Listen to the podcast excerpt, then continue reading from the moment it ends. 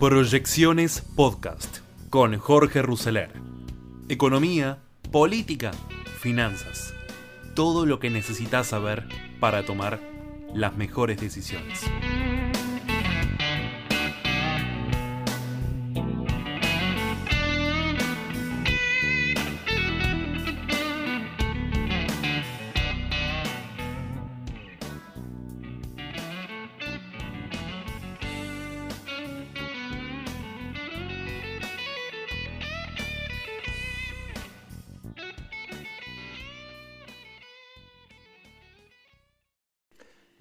Estas proyecciones de hoy martes 17 de mayo del 2022. En el ciclo Democracia y Desarrollo organizado por Clarín, Luis Lacalle Pou dijo cuáles son las cuatro diferencias políticas entre Uruguay, Argentina y afirmó los uruguayos no permiten excesos a sus dirigentes. El presidente de Uruguay participó de un ciclo de charlas organizado por Clarín en el Malva. Participó este martes de este ciclo y enumeró tres aspectos que considera claves en la vida política de su país y que diferencia a Argentina. Dijo, primero en Uruguay, después de la dictadura, los gobiernos empiezan y terminan. Segundo, que las transiciones son muy civilizadas y apenas se conoce quién ganó la elección, empiezan los equipos a ver cómo se recibe el país. Y tercero, es que hay un respeto irrestricto a la separación de poderes. No se espera que un miembro del Ejecutivo opine del Poder Judicial, ni que del judicial opine el Ejecutivo. Obviamente la interacción lógica. Y cuarto es que hay políticas nacionales que se continúan. Bueno, uno de los que estuvo, como decimos, es el presidente uruguayo. Otro de los que estuvo es Carlos Melcoñán. Carlos Melcoñán, la advertencia que hizo sobre el rumbo económico, dijo, cuidado con dar demasiados incentivos y derechos adquiridos en planes y emisión participó con Carlos Arreazu, con el profesor Arreazu, con Hernán Lacunza y con Emanuel Álvarez Agis. Gran parte, lo más importante de esto, lo vamos a estar teniendo en esta edición de proyecciones de hoy.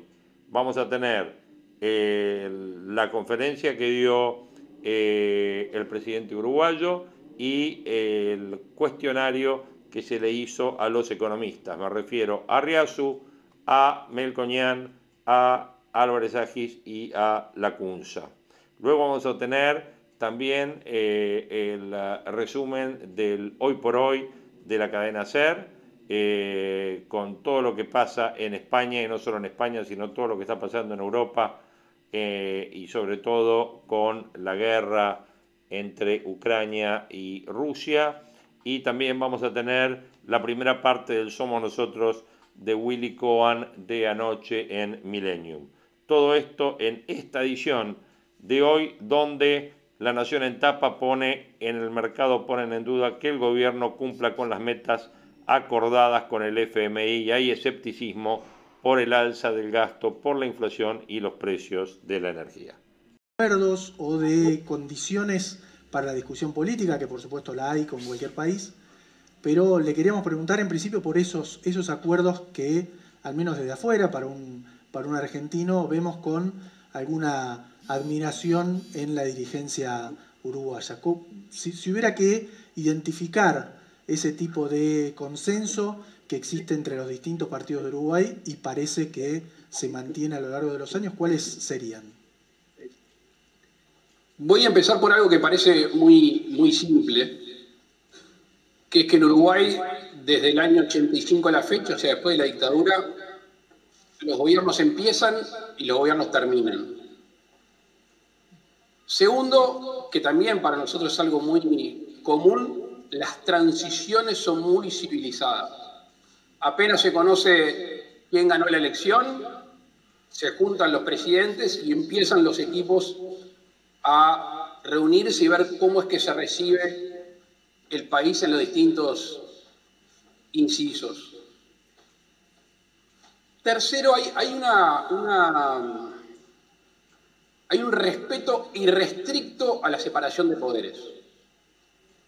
Te diría que no se espera que un miembro del Poder Ejecutivo opine del Poder Judicial, no se espera que alguien del Poder Judicial opine el Poder Ejecutivo, obviamente la interacción natural de los contrapesos el Poder Legislativo y el Poder Ejecutivo, porque nosotros somos un semipresidencialismo, eh, con lo cual ahí hay unos equilibrios importantes.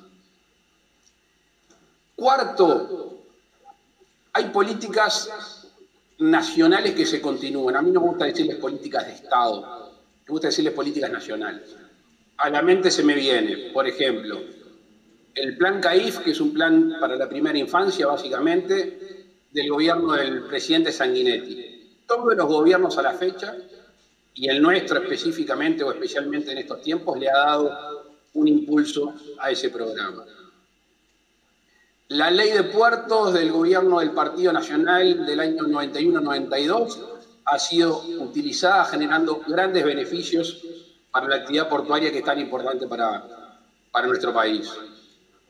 El plan Ceibal, por ejemplo, del presidente Vázquez, de la plataforma digital para los alumnos, ha sido utilizada y potenciada, por ejemplo, en la pandemia. Pero todo eso en realidad es consecuencia, no es causa. La causa es la ciudadanía. Son los uruguayos que no permiten excesos a sus políticos. Claramente son muy duros, muy contundentes electoralmente y en la crítica cuando hay procesos refundacionales. A mí cuando me tocó asumir de presidente dije un concepto que hoy a dos años y más de dos meses puedo eh, reafirmar tranquilamente, que el Uruguay es una, es una gran nación y es construida a lo largo y ancho de los años por, por procesos acumulativos de distintos partidos y distintas ideologías. Y eso, el, el, big picture, como dicen los ingleses, la, la, la, la foto grande, es lo que mucha gente mira en el momento de tomar una decisión de vivir, de invertir o tener acercamientos a nuestro, a nuestro país. Miran la foto larga y más aún, más aún en estos tiempos que la realidad es tan vertiginosa y tan cambiante. Em, en, nuestro país hay una canción que dice árbol sin raíces no aguanta parado ningún temporal. Y, justo en estos momentos acá estamos viviendo una, alerta meteorológica complicada y eso es las raíces insertas en nuestro ser ciudadano, republicano y de gobierno. Está como todo muy alineado. Y eso una, a una cultura eh, uruguaya, una cultura política uruguaya o algunos mecanismos institucionales particulares que existen en Uruguay y, por ejemplo, no existen en Argentina. Digamos, nos vemos tan, tan iguales y tan distintos a ustedes saber qué opinión tiene, si es eh, sobre, sobre el ordenamiento institucional que tiene, que tiene una cuestión de, educación, de, cultura política, de civilidad, como bien dijo usted, es propensión a dialogar eh, eh, amistosamente entre los distintos políticos. Sí, yo, le dije alguna vez a un periodista argentino que en Uruguay la, la sangre no llega al río las discusiones son, son firmes, son duras. Ahora, también hay que cuidar cada momento, porque la película grande o la foto grande se constituye de momentos. Sobre todo cuando estás en, en el gobierno. Eh, hay, una, hay por ahí un concepto que dice hay que, hay que aprender a perder. Yo creo que, que sobre todo hay que aprender a ganar. El que está arriba debe inclinarse hacia el que está abajo para acercarse. Y por eso el diálogo desde el Ejecutivo, desde el oficialismo, es, es importantísimo con los otros partidos políticos y con las fuerzas sociales, hasta para no ponernos de acuerdo. Nosotros venimos a un referéndum el 27 de marzo, una ley muy importante en nuestro país, que no estuvimos de acuerdo ni con la central sindical, que fue quien impulsó el referéndum, ni con el partido más grande de oposición, que fue con el Frente Amplio. Si ven las discusiones, quizás fueron duras, quizás con alguna este, chicana, pero la sangre no llegó al río y al otro día el país ya estaba de nuevo en sus temas, obviamente en otras discusiones. Insisto que institucionalmente la separación de poderes es muy importante. Nunca hubo una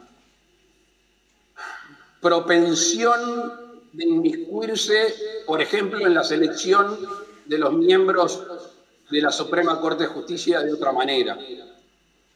Para nombrar el fiscal general de la Nación eh, se necesitan mayorías especiales. Y después la, mm, la vitalidad de los partidos políticos. Si hoy te fijas o se fijan en, en la confianza de las instituciones, los partidos políticos no están en el top 2, 3, 4, 5. Pero llegado el momento de crisis, la indignación, la molestia, la rebelión pacífica siempre encuentra en los partidos políticos una, una vía. No somos un, país movimentista, somos un país con partidos políticos, entre otras cosas, los más viejos del mundo, el nuestro desde 1836 a la fecha. Y eso hace que los indignados, que los movimientos de la plaza, llámele según cualquier país, canalicen esa molestia, esa crítica a través de los partidos políticos que llegan al Parlamento y posteriormente, si tienen el visto bueno, al Gobierno Nacional. Presidente, em, apenas usted asumió, conocimos que había una pandemia, usted tomó una decisión que fue no imponer una cuarentena estricta y recibió cuestionamientos por parte de la oposición. En ese momento usted dijo en varias entrevistas que usted mantenía la premisa de ser fuerte con las ideas y suave con las personas. Y en relación a esto que usted está diciendo, ¿considera que quizás el principal contrapunto con la Argentina tenga que ver con eso? ¿Con que la Argentina discute personas y quizás no tanto ideas o proyectos? Entre las cosas que aprendí hace muchos años y, trato o practico de presidente de la República no meterme en política de otro país. Cuando me retire, si quieren, me invitan un día y hago, despuntamos el vicio de, analista político, que me encanta opinar de todo porque soy un dirigente político. Te puedo hablar de, mi país. Esa frase, que después me enteré que era un autor célebre, hace muchos años yo estaba viniendo de la ciudad de Río Branco, entrando a la ciudad de Melo, y había un muro recién pintado con cal y la, pintura celeste chorreando que decía firme con las ideas y suave con las personas. Era una, juventud de nuestro partido que lo había pintado. Y, para, para, nuestro, para mí, y, creo que para los políticos uruguayos en general, la descalificación inmediatamente descalifica al emisor de, ese, de, esa misma. Entonces, eh, insisto, la contención de la opinión pública sobre los políticos es muy importante. El, desmadre está sujeto, está embalsado desde afuera, desde la opinión pública, que permite quizá algunos pequeños excesos, pero no los entiende como una forma de relacionamiento. Em, durante la pandemia hubo algún movimiento antivacunas, hizo su ruido, pero no se tiraron piedra, no rompieron vidrios, hubo alguna pintada menor, no hubo eh, movimientos violentos, movimientos que eh, atentaran contra el orden, no por la gestión del gobierno, sino porque los uruguayos no entienden que es así la manera de manifestarse, mayoritariamente. Entonces, esa gente que, que tiene esos impulsos rápidamente son abortados por el, por el ser nacional. Em, quería preguntarle algo que tiene que ver ya con un sector productivo, parece ser el sector estrella de esta hora y tiene que ver con la economía del conocimiento, probablemente eh, el, sector de mayor proyección, exportación de servicios, un sector que no se puede contener dentro de las fronteras de un país porque justamente tiene que ver con el capital humano y el desarrollo para el mundo. ¿Cuáles son las condiciones que está generando Uruguay para propiciar incluso la llegada de empresas, que pueden incluso tener fundadores extranjeros para que se radiquen en Uruguay? Seguramente es un, combo de cosas.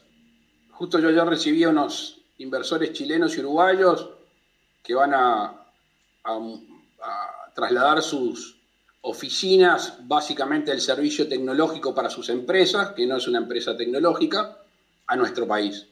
El, el, ecosistema emprendedor en lo que hace a las TICs es muy importante, se retroalimenta, hay una creciente preocupación para formar recursos humanos en ese sentido. Creo que la capacitación eh, y las capacidades de los uruguayos son muy importantes. En momentos, insisto, de tanta turbulencia y tantos cambios en este sector particular de la, de la actividad de la vida de los humanos que va creciendo, desarrollándose exponencialmente, creo que el anclaje, las bases necesarias del respeto a la ley, del respeto de los contratos, de la seguridad jurídica y la seguridad pública, hacen mucho a esa elección de qué lugar situarse en el globo terráqueo, que es un pañuelo. Tú lo decías en tu planteo, en el planteo de la, de la pregunta. El mundo se achicó totalmente. O sea, hoy vivir en Uruguay para operaciones que están radicadas en otro lugar del mundo es como estar a la vuelta de la esquina. Y Uruguay creo que tiene que hacer las cosas para beneficiarse de la globalización. Desde mi punto de vista, la globalización es una gran bendición para una nación como la nuestra. Sobre eso le quería preguntar ya en la última pregunta y, lo dejamos eh, seguir con sus obligaciones que son muchísimos, por supuesto. Eh, con respecto a la globalización, Uruguay y usted mismo es una voz eh, muy fuerte en los últimos encuentros de Mercosur, virtuales por, la pandemia, eh, que defiende la posibilidad de generar acuerdos de libre comercio con otras zonas económicas o con otros países, usted lo ha dicho sin demasiadas vueltas. Eh, ¿cómo, cree que sigue ese proceso? ¿Uruguay va a seguir buscando acuerdos de libre comercio, incluso sin el acuerdo de, de alguno de los socios del Mercosur? o, la discusión se va a dar exclusivamente dentro del bloque? Yo no soy de la tesis esa que dice más vale pedir perdón que pedir permiso. Y Uruguay ha sido muy respetuoso del derecho internacional. Entendemos que el derecho internacional vigente en el Mercosur nos habilita a avanzar en la flexibilización. Yo estuve este fin de semana con el presidente de Paraguay, que no tuvo una actitud tan negativa a la, apertura de Uruguay al mundo. Pero yo lo entiendo, él tiene más del 60% de su comercio exterior radicado dentro del Mercosur. Nosotros tenemos más del 35, 36, 37% de nuestro comercio exterior con China. Eh, Argentina es el 6, con una balanza comercial totalmente deficitaria para nuestro país. Brasil será el, el 9, el 10. Y además tenemos vocación de abrirnos al mundo. Yo no soy un enamorado de los TLC, no creo que sean la panacea los TLC. Eh, si nosotros podemos conseguir eh, cuota en productos agropecuarios, podemos extender nuestra exportación de software a Estados Unidos, que es muy grande, creo que es la más grande per cápita del mundo, o pega en el palo. Si se nos abren nichos en el Reino Unido, el que voy a visitar ahora a partir del, del sábado, podemos bajar algún tipo de arancel, tenemos los acuerdos de complementación económica de la LADI que podemos usar con Perú para exportarle arroz. Hay que abrirse al mundo. En realidad es una vocación nacional. El uruguayo, em, consciente de su demografía, consciente del tamaño de su Producto Bruto, igualmente cuando sale al mundo le va bien. Por suerte le va bien. Entonces el deber mío, como el primero de todos los uruguayos, como, como presidente de la República, es ábrame el mundo. Si nosotros queremos un país próspero, o sea, ciudadanos prósperos, si nos abren el mundo, nosotros vamos a andar bien seguros.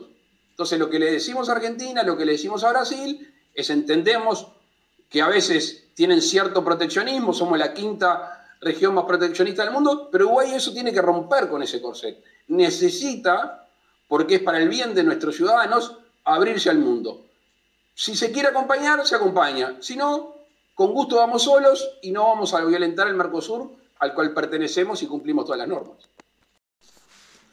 Bueno, a ver, primero estoy de acuerdo con, la introducción y lo, lo expusimos de esa manera.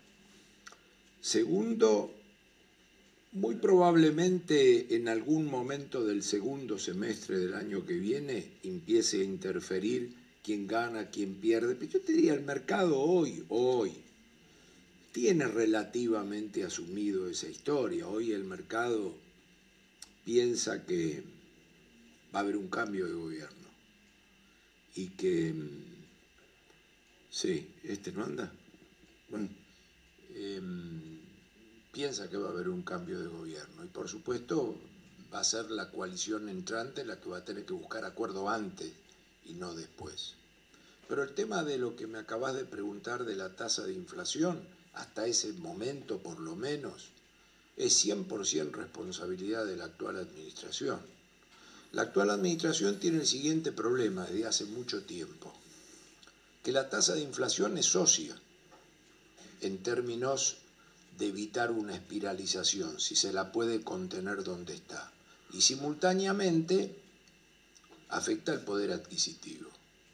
Eh, por supuesto eso siempre fue así, pero ahora desde el punto de vista se complicó, porque la coalición gobernante se ha partido en términos de que uno defiende en una cosa y otro defiende en otra cosa, entonces eso se complica.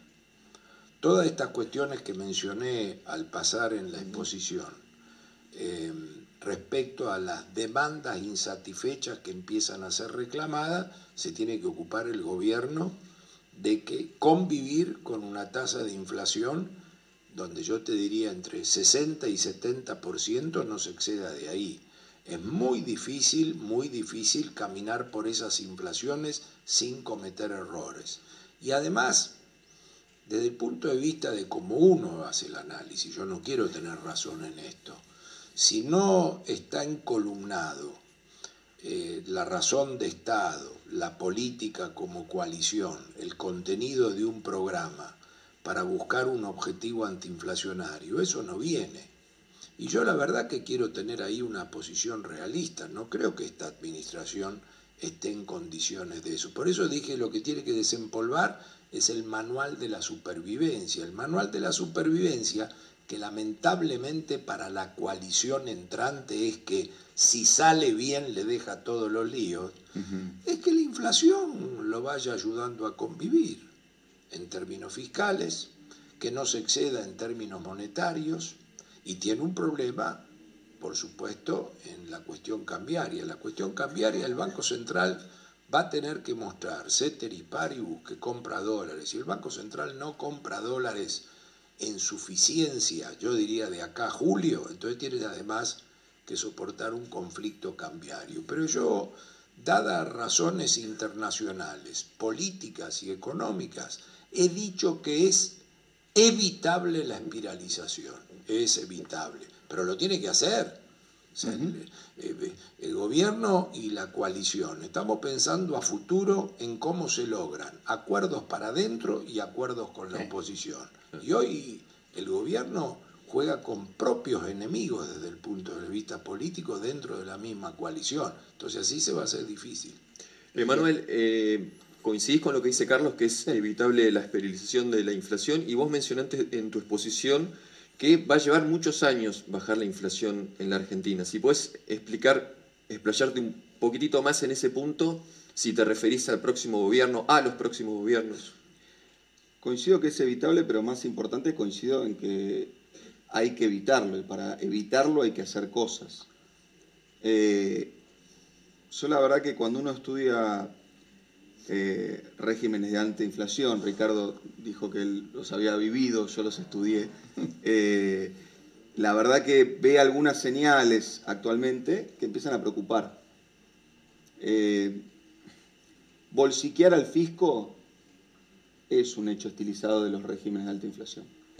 Y me parece que hoy estamos en un contexto que tiene incluso alguna complejidad más que la que señalaba Carlos, porque no solo a la coalición le, pasa esta división de tareas, donde el Poder Ejecutivo tiene que, en el marco del acuerdo con el fondo, devaluar al 3 o al 4 mensual, subir la electricidad, subir el gas, subir las prepagas y subir la nafta y a la otra parte de la coalición le, toca reclamar por los ingresos, digamos, por los formales y por los informales, sino que además estamos viendo adentro del propio mundo sindical algunos movimientos de placas tectónicas que no veíamos hace mucho.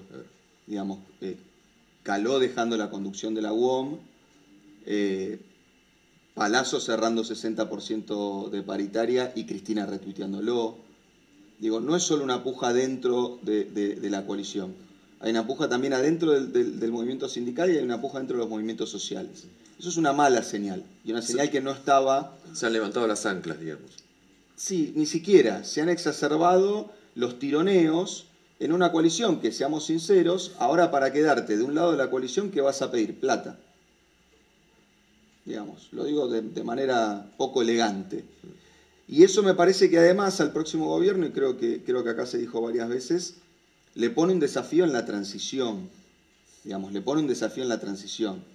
Eh, no es la primera vez que, compartimos escenario con, Hernán, pero a nosotros nos tocó, por razones, qué sé yo, circunstanciales, eh, liderar es muy ambicioso, digamos, tratar de acompañar la transición entre el presidente Macri y el presidente Fernández.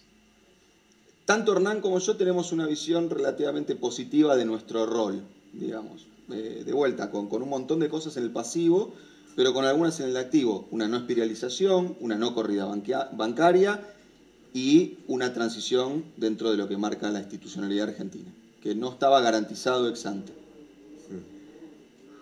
A mí me sorprendió mucho hace dos semanas escuchar eh, eh, a alguien de la coalición del gobierno decir que esto, digamos, en la opinión pública se ha puesto así, yo no me atribuyo ese poder, pero decir que haberle puesto techo al dólar en 60 pesos en ese momento, cito textual, nos costó 20 mil millones de dólares de reservas y 8 diputados. Yo diría que nos ahorramos, poniéndole techo al dólar en 60, 20 puntos de pobreza. Yo cambio 8 diputados por 20 puntos de pobreza. Mm, si la política no tiene esos balances y contrabalances, me parece que la transición del año que viene puede llegar a ser muy compleja. Eh, Hernán, vos hablaste de dólar barrilete, transición compleja eh, y la necesidad de estabilizar y la necesidad de hacer un acuerdo para lograr más dólares. Concretamente, eh, Carlos hablaba de un banco central que tiene que demostrar que puede comprar dólares en la segunda parte del año. ¿Hay riesgo de una dolarización de hecho en la Argentina? Primero, Daniel, déjame coincidir con el profesor eh, Ricardo, que la Argentina no tiene un problema estructural de falta de dólares, de, no generación, genera. En los últimos dos años tuvimos un superávit comercial entre los dos 29 mil millones de dólares, me equivoco por poco, por poco. No retuvimos ni uno, perdimos. O sea, no es que no los podemos generar, no los podemos retener. Es un problema más elemental. Si duplicamos las exportaciones, ahora escucho que dicen, no, bueno, vaca muerta, entonces hacemos el gasoducto y solucionamos el problema externo. Eso no es un programa, de desarrollo. Eso es decir, llueve sopa, tengo un tenedor, pongamos una cuchara. Eh, se va a ir igual, porque no lo podemos retener, aunque dupliquemos las exportaciones. Más en la, eso en lo estructural, más en lo coyuntural, coincido con Carlos en lo siguiente. Ahora hay que acumular no menos de 5 mil millones de dólares de acá a agosto, entrar a la estación seca de divisas que va de septiembre a marzo, estacional, de, mm, eh, con 3.500 millones de reservas netas, mm, tengo alguna sutileza ahí, mm, va a ser áspero. Así que te diría que hay un desafío de dólares en el verano próximo, hay un desafío de pesos en el invierno del año que viene, y hay una incógnita sobre los dólares del invierno también del año que viene. Y la, verdad que la resolución a, esas, a esos dilemas, eh, o a esos desafíos, lo dijo Carlos, digamos, la oposición puede ser, también Emanuel, mira, más, eh, más cooperativa, digo, menos, qué sé yo. La responsabilidad protagónica es el que está a, cargo del timón. Primero, yo no sé bien con quién hablar. Hubo una cooperación, una cooperación una, altruista en el sentido de, eh, con lo del fondo, en marzo. Votaron una parte del oficialismo, toda la oposición, un tercio del oficialismo. No, entonces hoy con quién hablaríamos el próximo año y medio. Eh, así que eh, te diría que, la responsabilidad, no te digo excluyente, pero sí protagónica de esos desafíos del gobierno, y se define en los próximos tres meses, porque el camino, esto es lo que ha hecho el acuerdo con el fondo, y el fondo nos tiró pasa inadvertido esto, 10 mil millones de dólares en un año. ¿eh? 4.500 de DEX el año pasado, 4.500 en marzo en el acuerdo y ahora vienen 1.000 del Fondo de Resiliencia. No se ensanchó la cornisa, pero es una cornisa que sigue siendo sinuosa y los dilemas de escasez son eh, tarifas. Hace tres meses, dos años antes, tres meses estamos dando vuelta. Eh, tasa de interés. Deslizamiento cambiario. Provincias. Eh, programas sociales Atrás del otro lado hay gobiernos provinciales, familias de tarifas, pymes con la tasa de interés, o sea, son todos dilemas de escasez que hay que resolverlos ahora en los próximos tres meses que van a definir los siguientes 15. Bueno, eh, Ricardo, Carlos, Manuel, Hernán, muchas gracias. gracias. Ya viene el presidente de la calle Pou. Así que muchas gracias. Muchas gracias.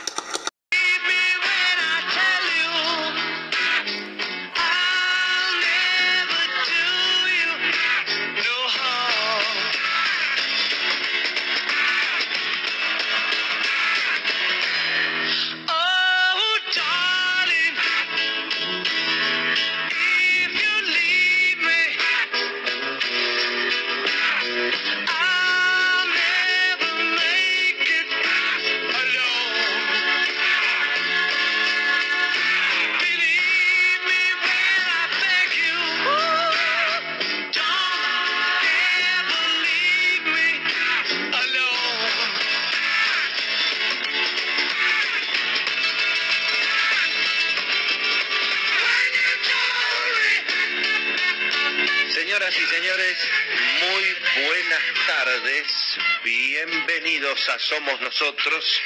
Bienvenidos una vez más aquí a Millennium.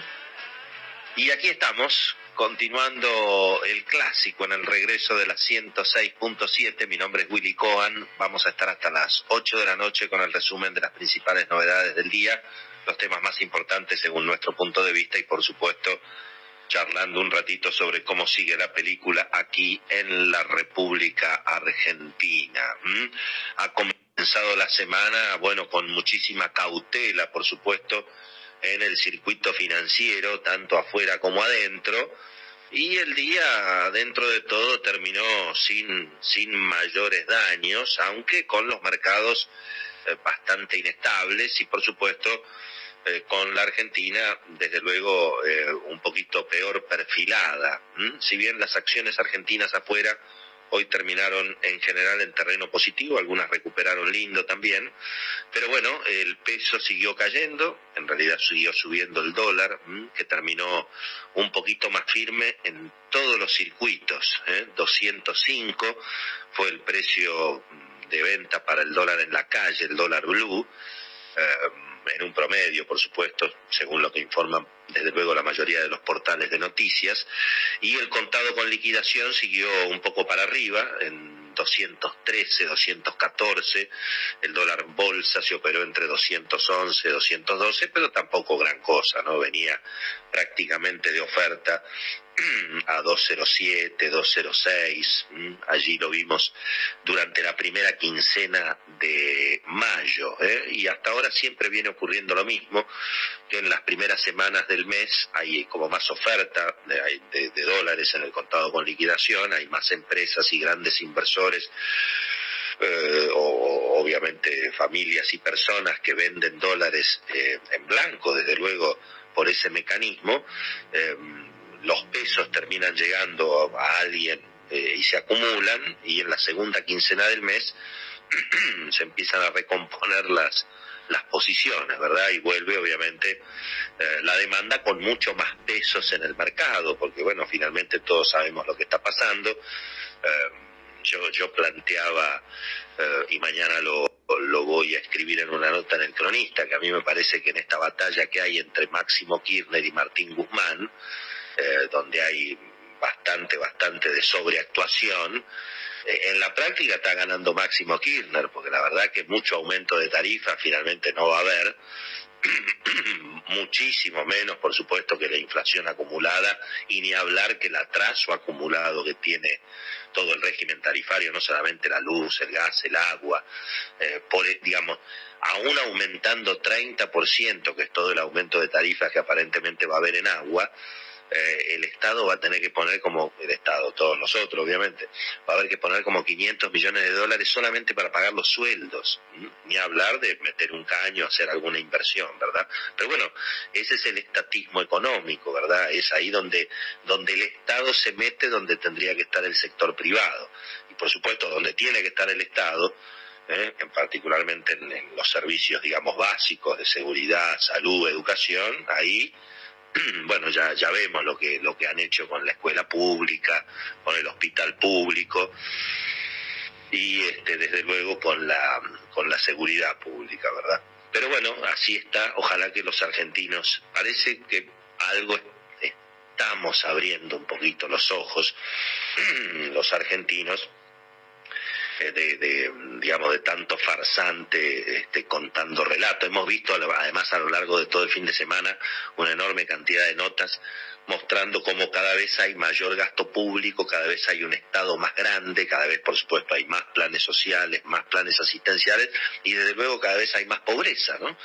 Se multiplicó prácticamente por dos el, la, digamos, el tamaño del Estado en los últimos 20 años y bueno, lo único que hemos acumulado es este el, doble o el triple, creo que, bueno, casi 10.000 barrios de emergencia adicionales a partir del año 2000, eh, una, una situación, eh, bueno, que, basta recorrer no solamente el conurbano, sino los conurbanos, incluso de ciudades, eh, digamos, supuestamente más ricas de la Argentina, ¿eh? grandes ciudades como Mendoza, Córdoba, eh, desde luego, bueno, Rosario ni hablar, los conurbanos están muy, muy dramáticos, allí el estallido de la pobreza es, generalizado en todo el país, ¿verdad? Pero bueno, lo concreto es que mm, allí hoy terminó entonces el riesgo país superando los 1.900 puntos, ¿eh? 1.936 eh, puntos básicos. Por eso digo yo que va ganando Máximo Kirchner, ¿verdad? Porque más allá de todo lo que pueda decir Martín Guzmán, la verdad que su fracaso económico tiene mucho que ver con haber finalmente, bueno, administrado, eh, digamos, un, un kirchnerismo de buenos modales, ni siquiera buenos modales, también estuvo digamos, tensión, digamos, la Argentina está fuera de los mercados internacionales, eh, fuera, por supuesto, con una tensión permanente con el fondo, con los acreedores, eh, y, tampoco es que ni Martín Guzmán ni el presidente Alberto Fernández vienen a ofrecer una, una revolución, digamos, en este, en este modelo, ¿verdad? tema del que también hemos hablado la, la semana pasada. Mientras tanto, el mercado internacional hoy Em, también flojito con las criptomonedas que no se estabilizaron, digamos, no siguieron cayendo, pero bueno, el Bitcoin terminó todo el día tratando de estar arriba de los 30 mil dólares, a esta hora está en 30 mil 100, pero estuvo eh, buena parte del día entre 28 mil y 29 mil. Eh, sigue habiendo mucha, el terremoto, digamos, o los temblores allí alrededor de las distintas criptomonedas que han perdido respaldo contra el dólar, eh, sigue allí vigente y bueno, y hay evidentemente un escenario de, mucha volatilidad y y ciertamente de, poca claridad respecto de para dónde puede ir ese mercado. Mientras tanto, hoy, digamos, la buena noticia es que no siguió el derrumbe, que al menos se, estabilizó la situación, veremos eh, definitivamente cómo, cómo, cómo sigue. Los cereales estuvieron, los granos estuvieron en general estables, firmes, tanto el trigo como la soja, y el petróleo también, ¿eh? en prácticamente 114 dólares el WTI, Em, con este fenómeno, donde, bueno, obviamente trigo y energía, alimento y energía, digamos, materias primas, eh, siguen, siguen muy firmes por el drama, por supuesto, de eh, ataque contra Ucrania. Em, la, la noticia del día es que sigue demorada en el Congreso eh, la reforma de la ley de alquileres, con lo cual, bueno, por supuesto, seguirán, seguirán los problemas, sobre todo para los inquilinos, ¿eh? en, función de eh, una, una incapacidad que tiene evidentemente la, la, dirigencia política en la Argentina, o la mayoría de la dirigencia política, y sobre todo quienes llegan a las instancias del poder legislativo.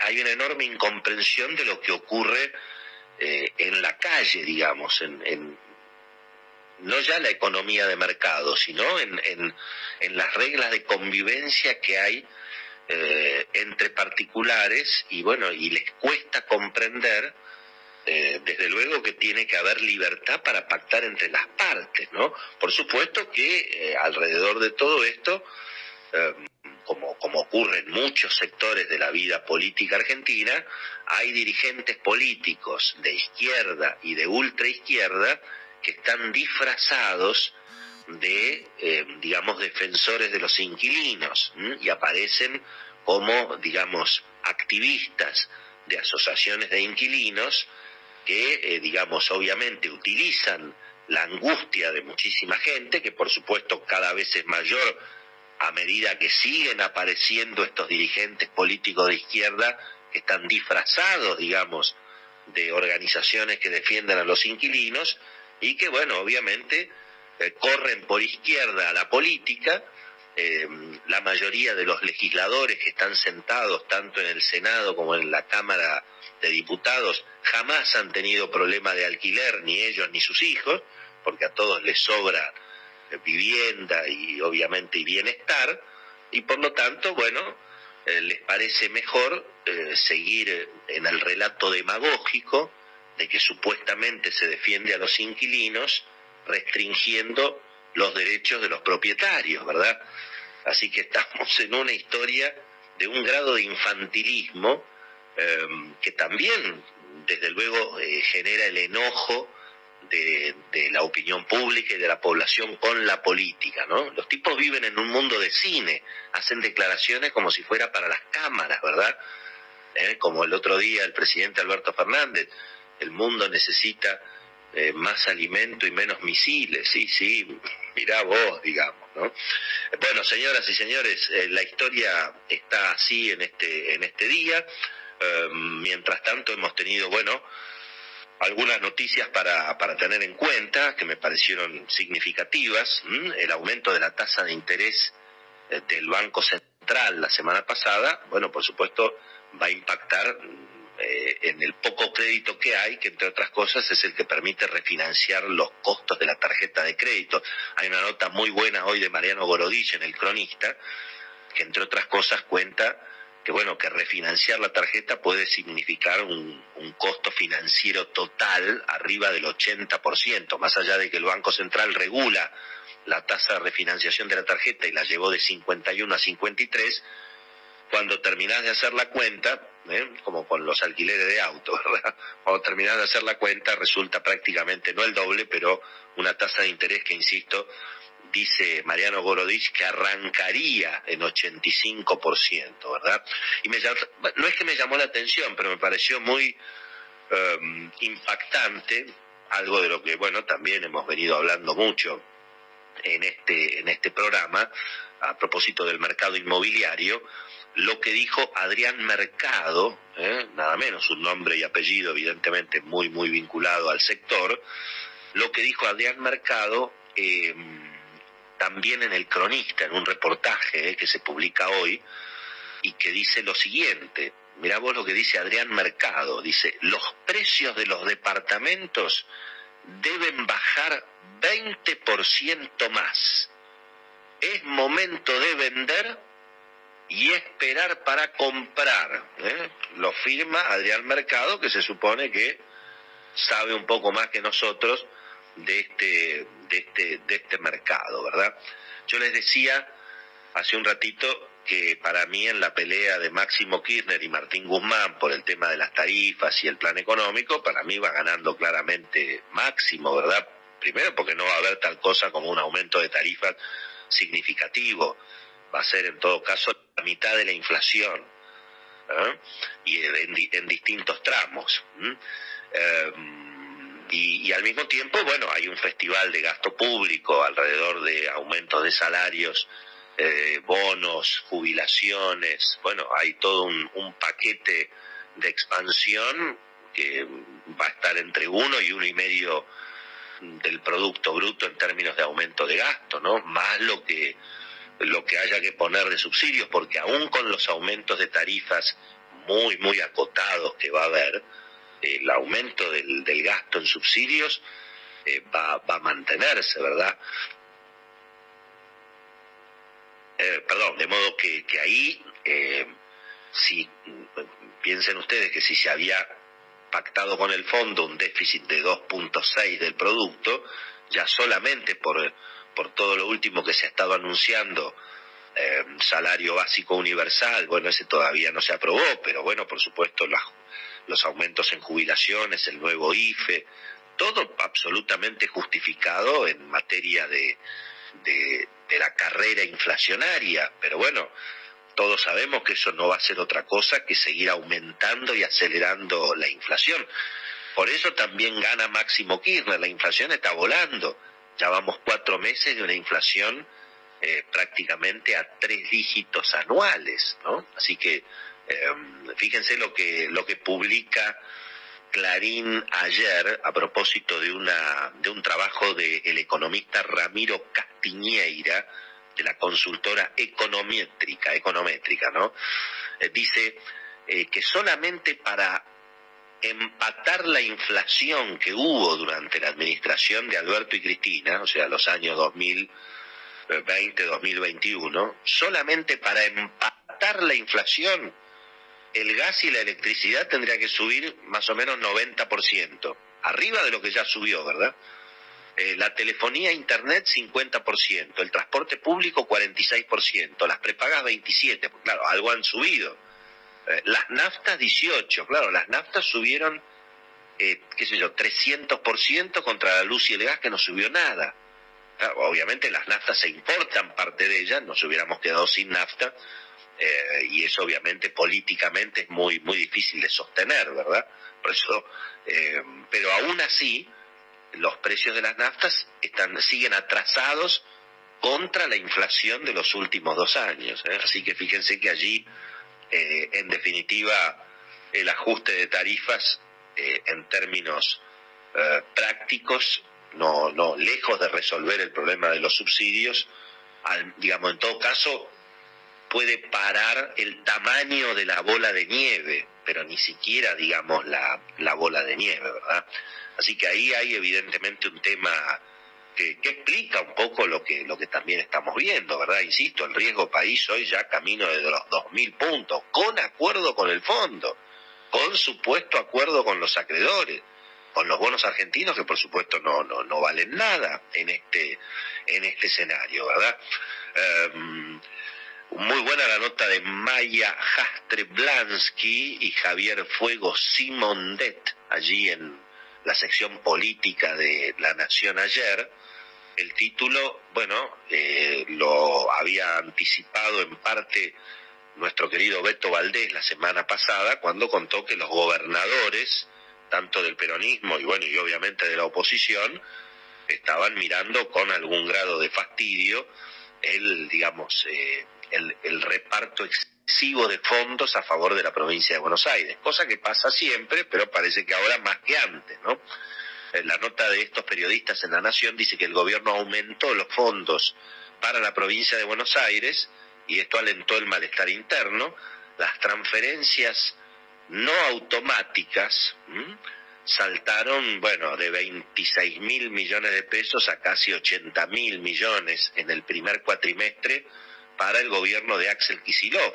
Eh, y eso a pesar de que el gobernador de la provincia de Buenos Aires se ha puesto la camiseta de crítico a Martín Guzmán, que es el que no deja de pasarle plata, ¿no? Fíjense la ridiculez de todo esto. Bueno, y obviamente hay reclamos de otros gobernadores y hay reproches al presidente, digamos, por esta, por esta, por esta cuestión. ¿eh? Eh, tema realmente bastante, bastante elocuente. Mientras tanto, el déficit fiscal no para de subir. Eh, dice Javier Blanco en La Nación de ayer que, eh, bueno, se ha renovado la emisión de dinero para asistir al fisco y esto suma leña al fuego. El Banco Central auxilió al Tesoro con más de 166 mil millones en menos de 15 días, ¿no? Estamos casi a 10 mil millones de pesos por día que tiene que emitir el Banco Central para cubrir el déficit, para pagar los sueldos, ¿verdad? El gobierno inyecta billetes que la gente busca gastar rápidamente. Ese es el fenómeno que ahora también evidentemente genera eh, mucho consumo en, algunos sectores, ¿no? Y dice la nota de Javier Blanco algo que me llamó la atención, eh, irrumpe un fenómeno que empieza a preocupar, dice, hay pesos pero no se demandan, ¿no? La gente se ve que ya no los quiere. Bueno, este, así están un poco las, las cosas en materia, en materia económica. Hubo muchas novedades políticas que ya hablaremos con Beto Valdés respecto, bueno, desde luego de, lo que está pasando en el oficialismo y en la oposición. ¿eh? Sergio Rubín dice en Clarín que ahora Cristina quiere ir a ver al Papa y como el Papa no lo recibió Alberto Fernández, ahora hay que ver si el Papa la recibe a Cristina, imagínate si la recibe, ¿verdad?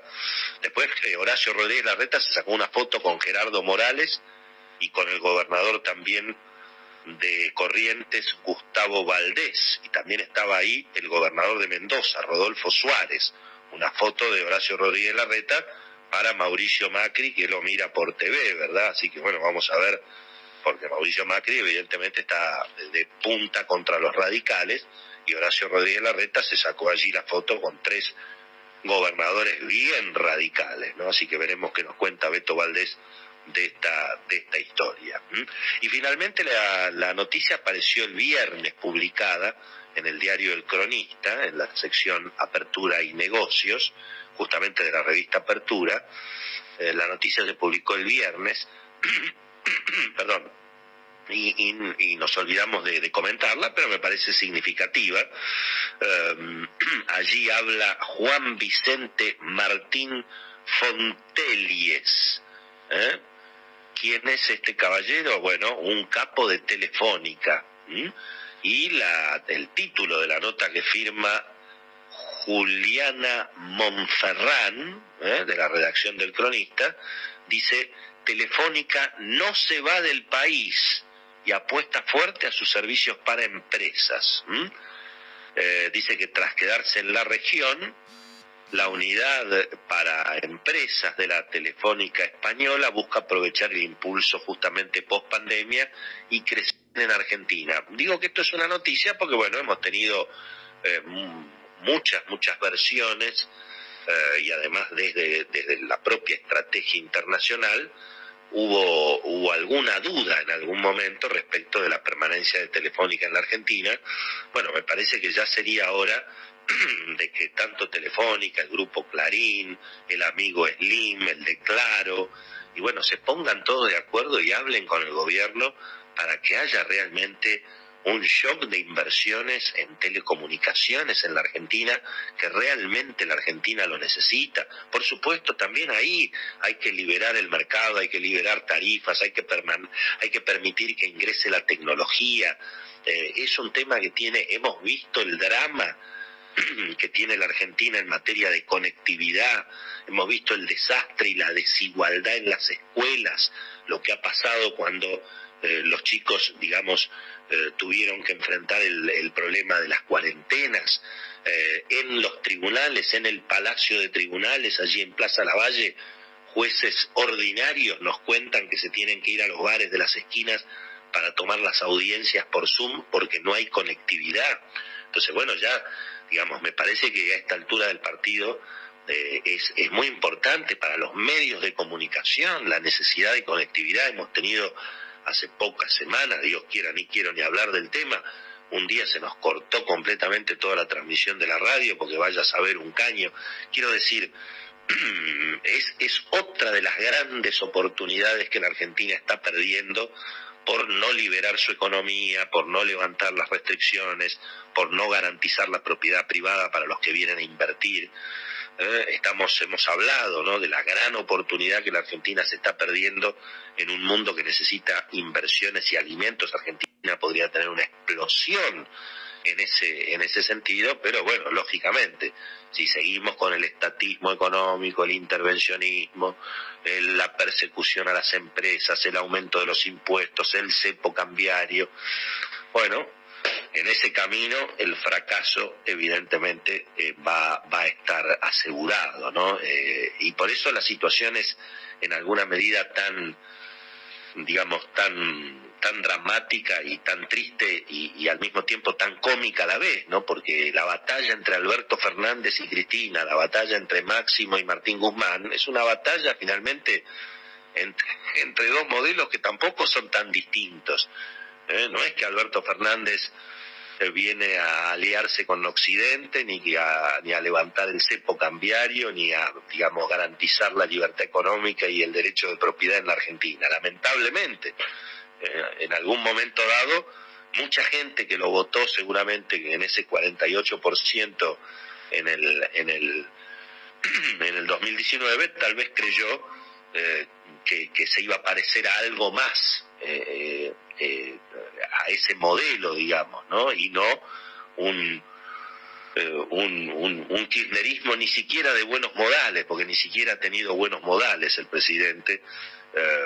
tal vez sí el, el ministro de Economía, ¿verdad? Pero insisto, un ministro de Economía que con acuerdo con el fondo, con el embajador de los Estados Unidos y todo el establishment económico que lo aplaude, eh, digamos, este, por el espanto, digamos, que, que, genera eventualmente su reemplazo.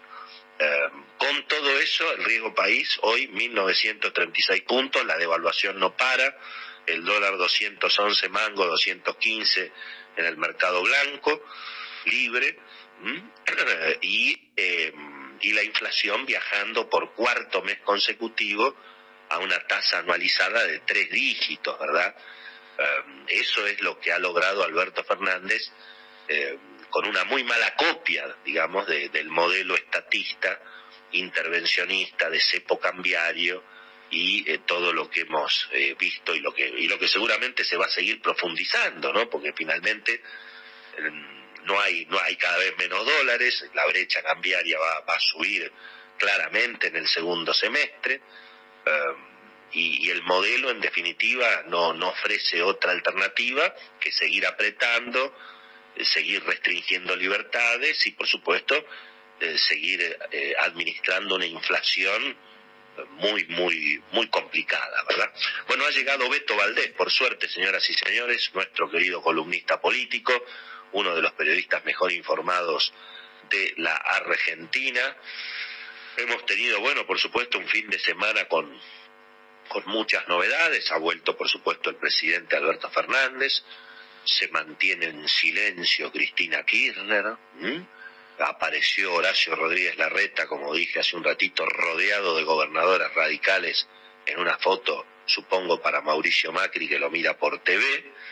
Em, y eh, bueno, y además también se ha puesto muy pesado el clima otra vez del Poder Ejecutivo con la justicia, ¿no? Hoy, hoy vi que el ministro, yo eso no lo vi nunca en la historia, digamos, el ministro de Justicia, eh, Soria, los, digamos, los trató de atorrantes a los ministros de la Corte Suprema de Justicia, ¿no? Eh, y creo que a esta hora sigue siendo ministro de Justicia.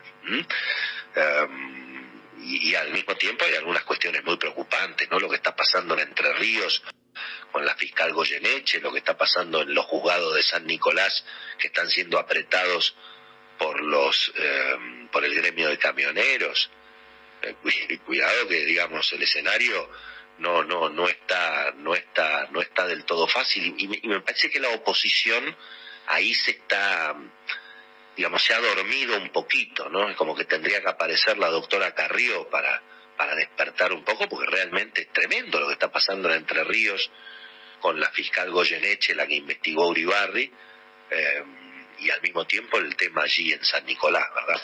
Bueno, está Beto Valdés, eh, para meternos en la agenda política. Beto, eh, bienvenido, buenas tardes.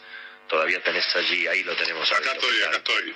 ¿Qué dice? ¿Qué dice, profe? ¿Cómo? Tenemos que ir a una pausita, pero bueno, no quería dejar de, de saludarte y pedirte algunos, algunas impresiones en este arranque de semana.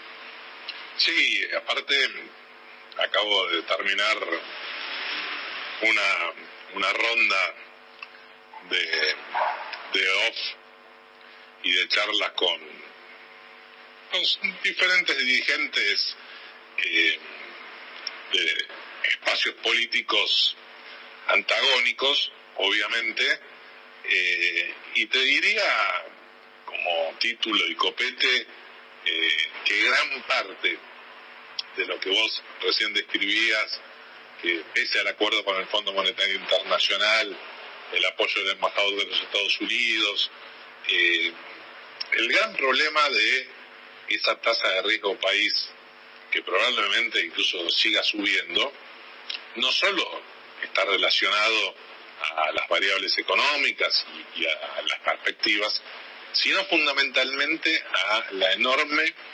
desorientación que hay hoy en todo el círculo rojo, incluyendo a gran parte de la dirigencia política vinculado concretamente a los últimos números de las encuestas que marcan un cambio paulatino de escenario electoral que abre enormes interrogantes, enormes interrogantes, podemos ir a, una atomización eh, muy parecida a la del 2003 eh, y los números lo, lo que arrojan es que a nadie le está yendo del todo bien, salvo a Javier Milei. Bueno, hagamos una pausa, Beto, hagamos una pausa y después ya a partir de los nada, dos minutitos enseguida volvemos y nos contás este, todas estas todas estas novedades. ¿eh?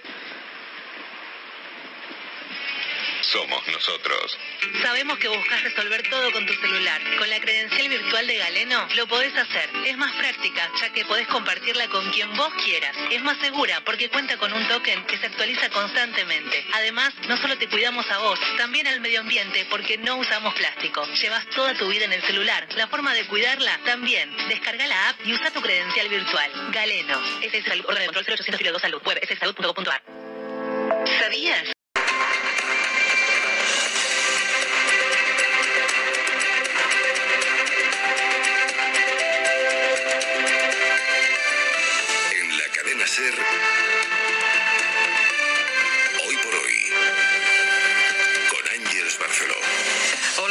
Días. Hay cuatro puntos en nuestro país que son noticia en este momento. Dos de ellos son Ceuta y Melilla.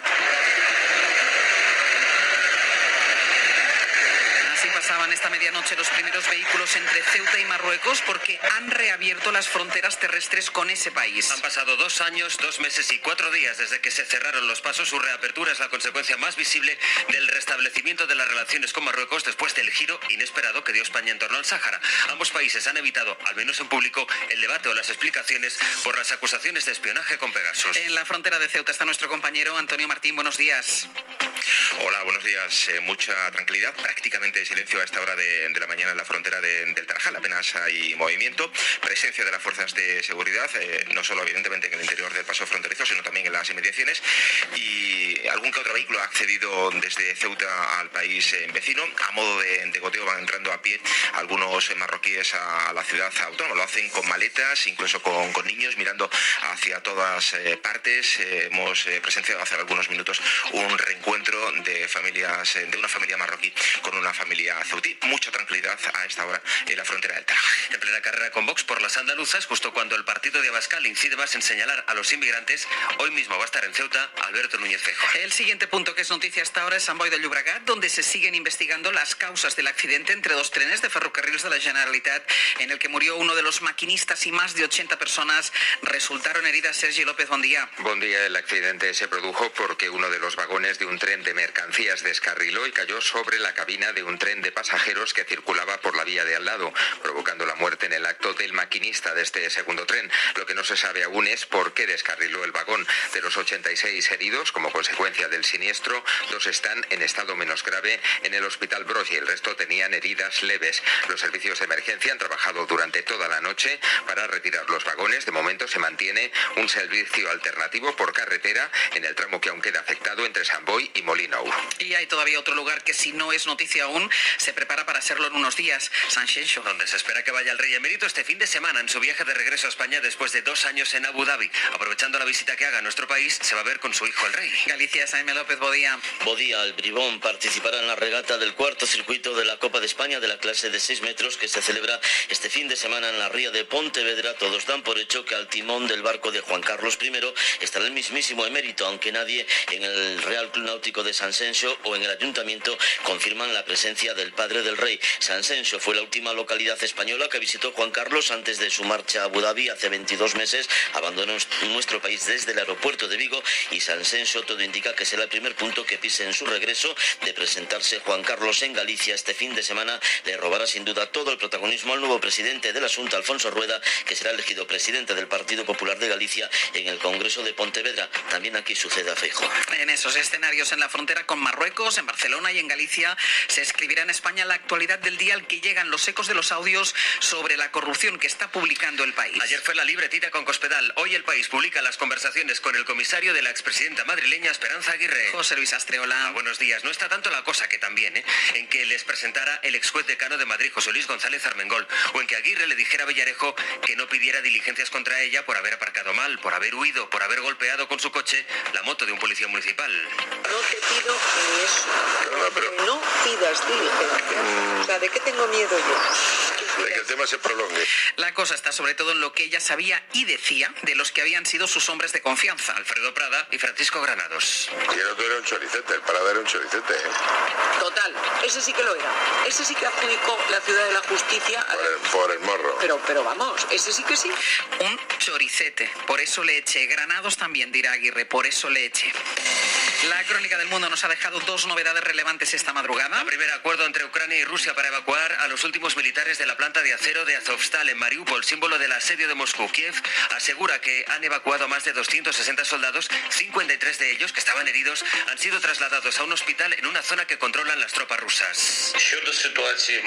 Ha dicho Zelensky esta madrugada que espera salvar las vidas de las personas que todavía quedan allí en Azovstal y que según varios medios locales son unas 400. La otra noticia de la noche está en Estados Unidos, donde Joe Biden ha dado un giro a la política de Trump sobre Cuba. Estados Unidos va a retomar los vuelos comerciales con la isla, que ahora solo a La Habana. Además, suspende el límite de mil dólares por trimestre en las remesas. Dice Cuba que este es un paso limitado, pero en la dirección correcta.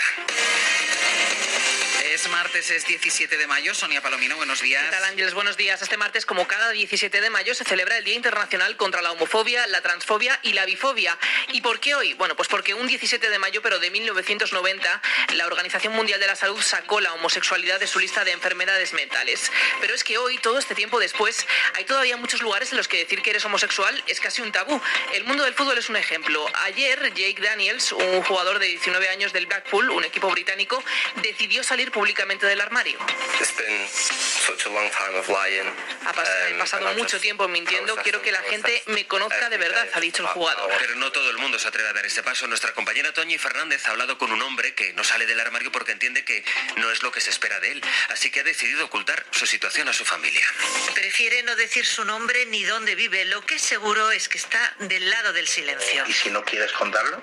Si tienes problemas por contarlo y realmente prefieres no vivir a contarlo. Y eso que en su familia su hermano se acaba de casar con su marido, pero entiende que eso no es lo que esperan de él y por eso calla desde que tiene memoria y miente lo que puede. Entonces van pasando los años, van pasando los años y, y el tiempo se está en tu contra porque llegas con 40 años, ves como tus amistades se van casando, tienen hijos, te van preguntando y claro, pues cada vez se lleva peor. Ante semejante panorama, la receta es sencilla, aparecer lo menos posible. Siempre mi idea ha sido vivir fuera de entorno familiar, porque tú estás fuera y, y a lo mejor vienes tres, cuatro días al año o un poquito más y bueno, te preguntan pero ya está, pero cuando ya estás viviendo cotidianamente y te ven tu vida social, pues ya la cosa más se complica. Y ahí llega otro problema, la inestabilidad laboral, los contratos precarios que han obligado a un hombre de 40 años a volver a vivir a casa de sus padres.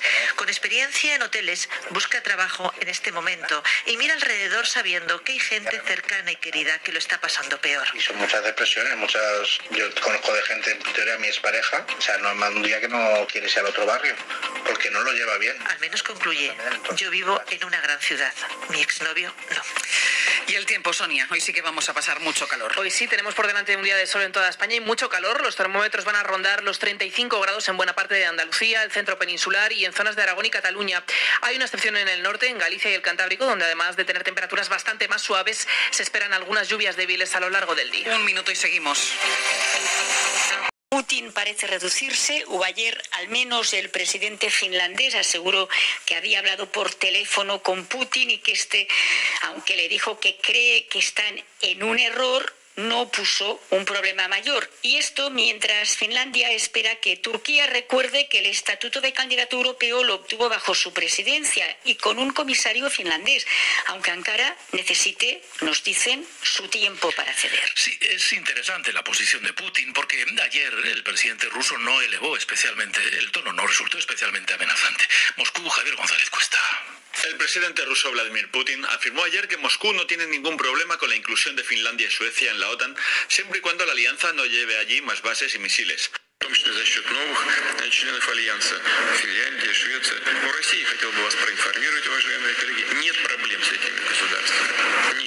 Putin aseguró que cualquier respuesta militar rusa dependerá de las amenazas que se planteen para su país, lo que contrasta con el tono de las negociaciones mantenidas con Washington hasta la ofensiva sobre Ucrania.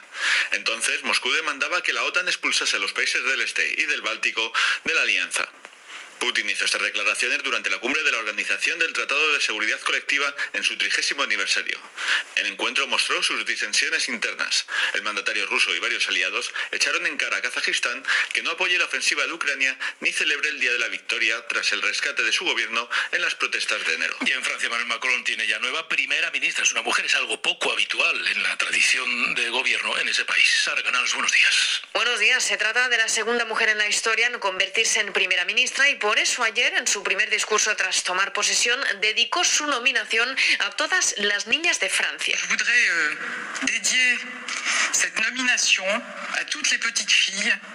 en leur disant allez au bout de vos rêves. Emocionada, les animó a perseguir sus sueños y añadió que la lucha para que las mujeres tengan un lugar en la sociedad debe continuar. A sus 61 años, Elizabeth Borne trabajó anteriormente en gobiernos socialistas al lado de pesos pesados como Lionel Jospin o Ségolène Royal. También fue ministra de Ecología con François Hollande y posteriormente con Emmanuel Macron, ocupando la cartera de Transición Ecológica y después la del Trabajo. Así que con esta nominación, Macron cumple con su promesa de optar por un perfil más social y ecologista, aunque su elección no ha contentado a la nueva alianza de izquierdas que sigue centrada en las legislativas. Sin ir más lejos, Jean-Luc Mélenchon dijo ayer que Borne encarna una de las figuras más duras del maltrato social del gobierno de Macron. Son las seis y media, las cinco y media en Canarias. Hoy por hoy, con Ángeles Barceló. Van a seguir subiendo las temperaturas en prácticamente toda España, así que nos espera un día muy caluroso en Córdoba, en Lleida o Zaragoza. Se van a alcanzar los 35 grados por la tarde y además vamos a seguir con mucho sol en todo el país. Hoy se cumplen 83 días desde que Rusia invadió Ucrania y lo último en el parte de guerra es la evacuación de los militares ucranianos que quedaban en Mariupol, en la planta de acero de Azorsval. Giliana Ayala, buenos días. Muy buenos días, Ángels. A lo largo de la madrugada, Ucrania y Rusia llegaron a un acuerdo para evacuar a esos últimos de Mariupol, una de las ciudades más castigadas por los ataques rusos en estos casi ya tres meses de guerra. Según el gobierno de Zelensky, ya han podido salir de la acería 260 militares y más de 50 están heridos. Con, el con este alto al fuego y con la apertura de corredores humanitarios en Mariupol termina la toma de la ciudad, que ya estaría bajo el control ruso. De momento no se sabe exactamente cuántos militares quedan dentro de la acería y sus familias siguen en vilo. Vamos a escuchar algunos testimonios de madres y esposas de esos militares que se han refugiado en Turquía. Con ellas ha hablado en Estambul Luis Miquel Hurtado. Natalia Kravstova, Olga Kerot, Olga Boiko y Natalia Zaritska son mujeres y madres de algunos de los combatientes atrincherados en Azovstal. La última vez que Zaritska habló con su marido fue hace semana y media. Según ella, sus últimas palabras antes de colgar fueron, Natalia, quizás no nos volvamos a ver de nuevo. Sentada a su lado, su suegra contenía el llanto. Mi corazón llora y tiemblo de miedo cuando veo las imágenes de Azovstal. Apenas podemos comunicarnos por lo ocupados que están. Mi hijo solo me dice, mamá, todo está bien, voy a toda prisa.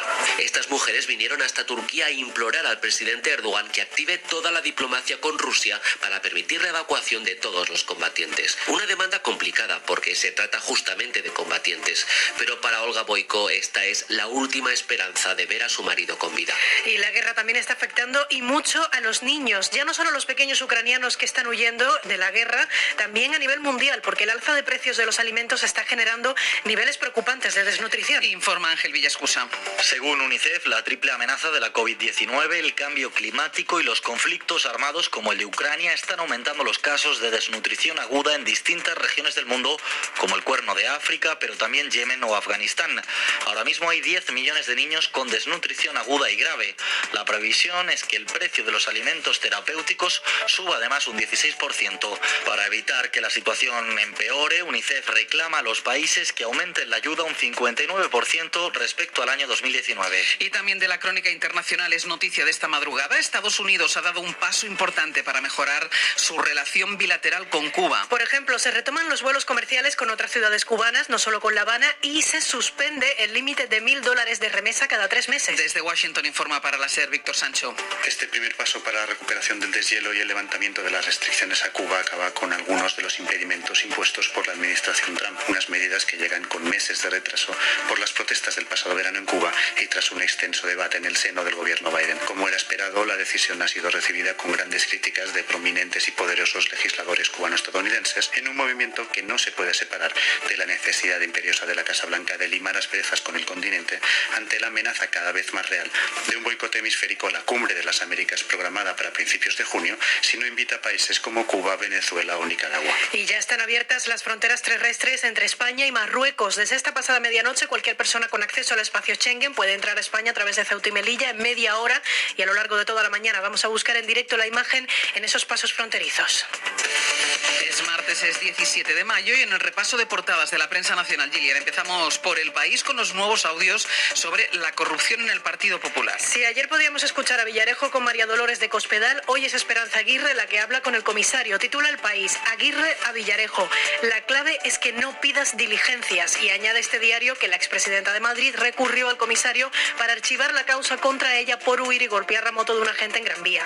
La primera de ABC va hoy para la frontera española con Marruecos, dice este diario en su titular.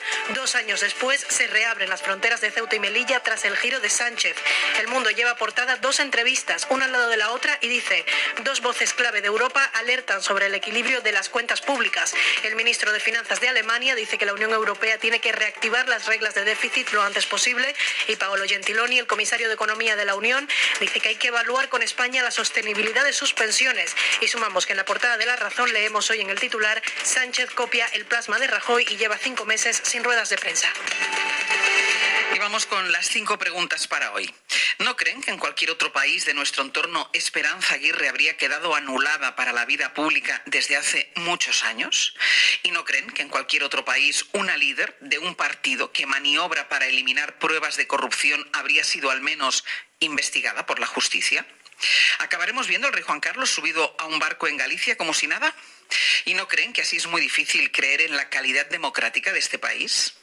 ¿Pasará con la baja por la regla como con el aborto, que la ridiculizan en público pero la usan en privado? A partir de las ocho y media en el tiempo del abierto vamos a analizar las principales noticias del día hoy con José Luis Ayllón, Víctor Lapuente y Estefanía Molina. Estas son para ella las claves del día. Vuelve Cospedal y el pasado del viejo PP golpea al nuevo. Y es que las informaciones de El País sobre la exsecretaria general y la libretilla de Bárcenas impiden ya ninguna catarsis realista del primer partido a la derecha. Primero, porque ello obliga a replantear el caso desde el punto de vista judicial. Cospedal no está imputada por nada relativo a la operación Kitchen, ni ningún otro caso judicial parecido. Es decir, falta saber qué hará el juez en adelante con estas informaciones. Segundo, porque el pasado no resuelto siempre acaba picando a la puerta. Los populares siguen acumulando una rabiosa incapacidad de hacer limpio.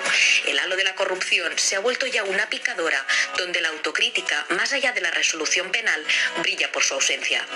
De ahí que se llamara gobierno ilegítimo al ejecutivo de Pedro Sánchez salido de la moción de censura contra Mariano Rajoy De ahí que Pablo Casado decidiera un buen día no hablar más de los casos de otras épocas y anunciar el cambio de sede. De ahí que Feijó pueda despacharse ahora con un yo no estuve allí. Pero la democracia parece no conformarse con la cero autocrítica. Por eso la oposición pide ya más comisiones de investigación, pese a que el anterior solo logró dictaminar, a su parecer, que Cospedal y Rajoy habrían sido conscientes del presunto espionaje a Bárcenas. Todo ello en medio del show de los partidos y la incapacidad de que declaren aquellos que están en procesos judiciales abiertos. La pregunta, pues, es que tiene Feijo en su libretilla para que el pasado nos siga volviendo una y otra vez, llamando a la puerta.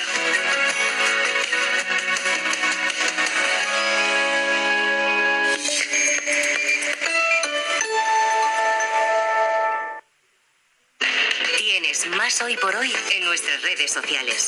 Búscanos en Twitter, Facebook, Instagram y YouTube. Un cuarto de la población cree que el Sol gira alrededor de la Tierra. Por eso cada vez es más importante elegir bien dónde te informas. Son las 6 de la mañana, las 5 en Canarias. Hoy por hoy, de lunes a viernes, con Ángeles Barceló. Cadena Ser. Un libro, una hora con Antonio Martínez Asensio. Entre visillos de Carmen Martín Gaite recibió el premio Nadal en 1957. Es una novela compleja que cuantas más veces lees, más planos descubres, más matices, más perspectivas, más voces.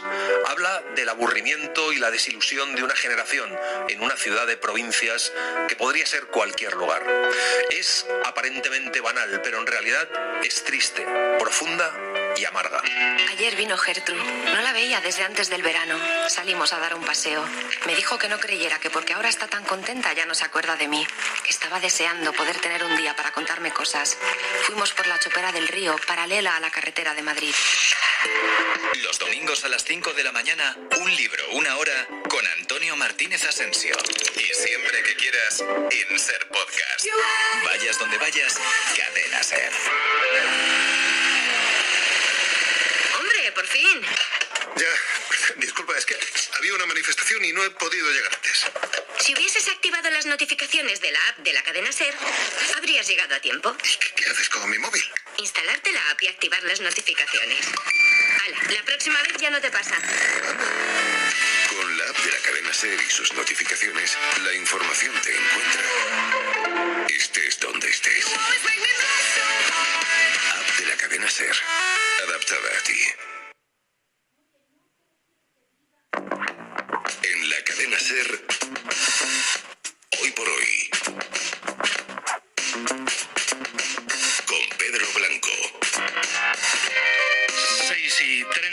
39, 5 y 39 minutos en Canarias. Vamos a por el día. Venga, Jordi Carbo, hola de nuevo. Hola, ¿qué tal? Digamos que esta semana va a ser como ir subiendo poco a poco una montaña, que vamos viendo la cima, es decir, que vamos subiendo, subiendo, subiendo hasta los 40 grados. Estuvo el día de ayer para engañar un poco a la mayor parte de la gente, como que ya lo anunciábamos el calor, pero en muchos puntos, especialmente en la mitad oeste de la península, ayer de calor hizo más bien poco, muy moderado. Pues bien, a partir de hoy eh, se va a ver ya que esto no era un cuento de los que hacemos pronósticos, sino que se va a empezar a notar, eh, si bien el máximo en el conjunto del país lo esperamos más avanzada la semana.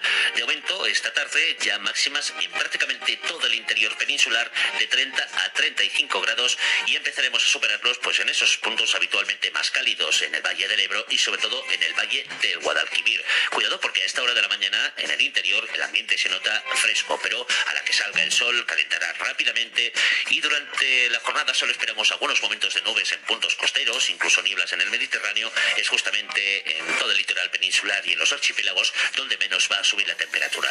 Oye, por lo que he visto estas últimas horas, no es que nunca hayamos tenido 40 grados en mayo, pero tampoco es tan habitual.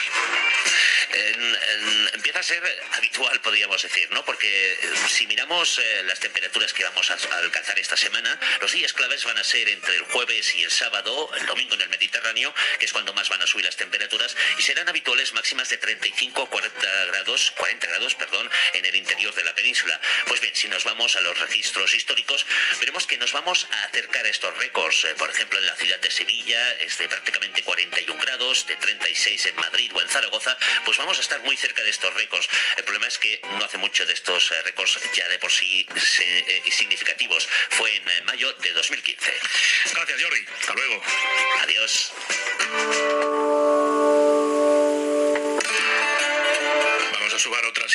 A este mapa que nos permite recorrer otras zonas del país. Por ejemplo, la historia de un hombre que ha conseguido recuperar los restos de su padre 85 años después de su muerte. Murió en la guerra civil. Su cadáver formaba parte de la mayor fosa común encontrada en Bilbao, Isabel León Egunon. ¿Qué tal, Pedro Egunon? Ángel vio a su baita por última vez cuando tenía un año. Vecino de Bilbao, albañil de profesión, combatió en la guerra civil como Gudari. Lo último que supo de él es que fue herido y murió en un hospital militar. Tres meses después, su ama falleció de un infarto. Él se crió con sus dos hermanos. 85 años después, la emoción era evidente. Toda la vida sin saber dónde descansaban los restos de mi aita. Y ahora, gracias a la búsqueda por parte de la sobrina y a vuestro trabajo, pues podemos llevarlos al nicho familiar solamente daros las gracias a, todos. Tomás Rubín es uno de los cinco enterrados en esta fosa y que han sido identificados por las placas que portaban y porque sus familias habían depositado ADN en el Instituto de la Memoria. Se ha hecho un llamamiento para que quien tenga dudas lo siga haciendo porque en esta fosa hay restos de 37 personas más y el objetivo es restituir y proclamar la dignidad. En Baleares quieren poner coto a las fiestas ilegales. El gobierno ha aprobado una nueva ley con multas de hasta 300.000 euros para ese tipo de fiestas en lugares privados. Mallorca, Juan Antonio Bauza, buen día. ¿Qué tal? Buen día una de las novedades es que no solo se le impone la multa al organizador, también al propietario de la vivienda y a la empresa que organiza esa fiesta. Se considera fiesta ilegal aquella que se hace en recintos privados sin autorización y para la que los asistentes han pagado. En todo caso, desde el gobierno admiten que para poder comprobar la celebración de la fiesta, la policía local no va a poder entrar en el domicilio, a no ser que tenga una autorización judicial. Por eso aseguran lo que se persigue sobre todo es que esta norma lo que persigue es sobre todo la organización de la fiesta. El objetivo es poder pararla antes de que se produzca, dice la consellera de Presidencia Mercedes Garrido, que explica que va a ser la policía local la encargada de tramitar la sanción por el procedimiento administrativo de ellas, de la policía local, dependerá el cumplimiento de la normativa. En Cádiz han comenzado los carnavales, febrero, mayo, en fin, la misma guasa, las mismas costumbres y el Teatro Falla se ha vuelto a llenar de música. Cádiz, Pedro Espinosa, buenos días.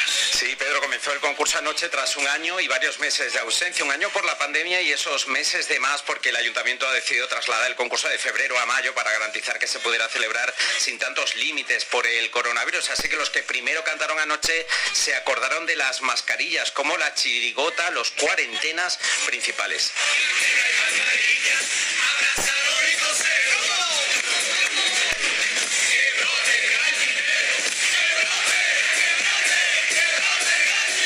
Que brote el gallinero, decía esta chirigota, eso es la parte más divertida, las letras más serias hablaron anoche de las consecuencias de la pandemia o de la huelga del metal. Deportes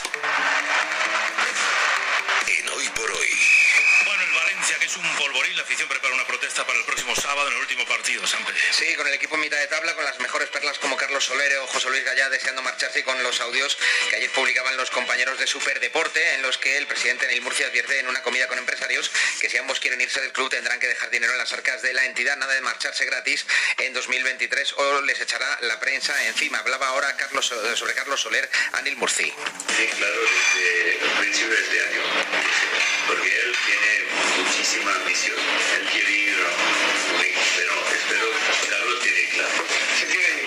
Desde el principio de la temporada. Ahora una oferta.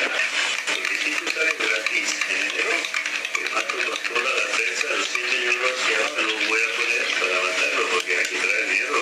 Has crecido en la academia y el club ha invertido muchísimo dinero.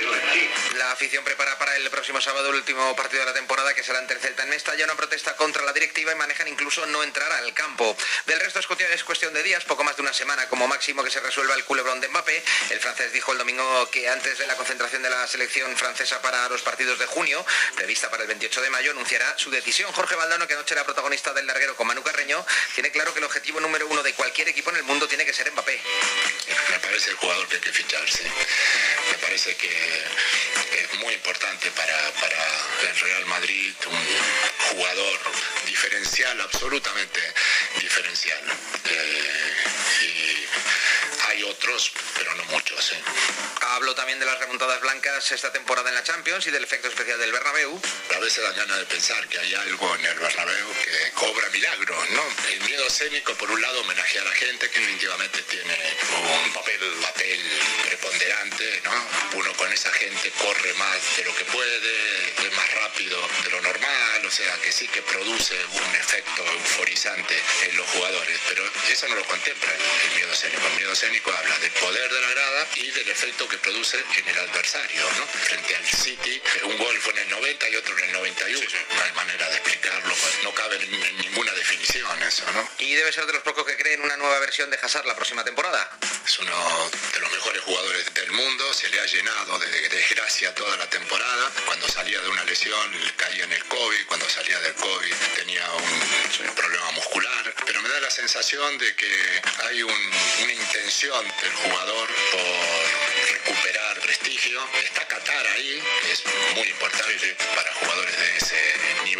Eso les dará una sobremotivación. No me extrañaría que lo disfrutáramos a toda orquesta la temporada próxima. Del resto, ¿cómo se presenta hoy el regreso de los ciclistas a la carretera en el Giro de Italia? Borja Cuadrado, buenos días. Hola, buenos días. El Giro de Italia retomará hoy la competición después de vivir ayer su segunda jornada de descanso. Un Giro que de momento sigue teniendo líder español. La malla rosa es Juan P. López, el sevillano del Trek Segafredo. Voy día a día, no me veo ni todo uno, ni todo dos, ni todo tres, ni todo cuatro, ni cinco. Solo me veo disfrutando cada día. Voy a sufrir cada kilómetro, voy a dar el 100% en la carretera y el resultado que venga, bueno será. Para mí este un top 5 sería ya más que un sueño, pero ya haberme puesto la magia rosa creo que es algo que no hubiera pensado en mi vida. Hoy décima etapa, 196 kilómetros entre Pescara y Jesse, nueva oportunidad para que se luzcan los sprinters. Y en tenis, Rafa Nadal y Carlos Alcaraz ya entrenan en plenas condiciones después de haber superado sus dolencias de cara a su estreno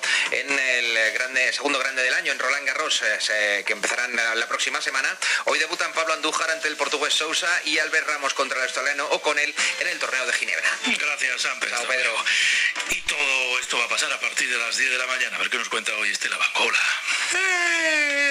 Buenos días. Yo es que hasta las 10 no soy persona. Contaba con que Nacho Carretero y Nuño Domínguez, nuestro comando N, me animaran la mañana. Y hoy justo van a hablar del aburrimiento. En la época que vivimos con tantos estímulos, ¿qué pasa con el tedio? ¿Aburrirse es negativo o debemos reivindicarlo? Lo que sí sabemos que es negativo son los microplásticos que ingerimos.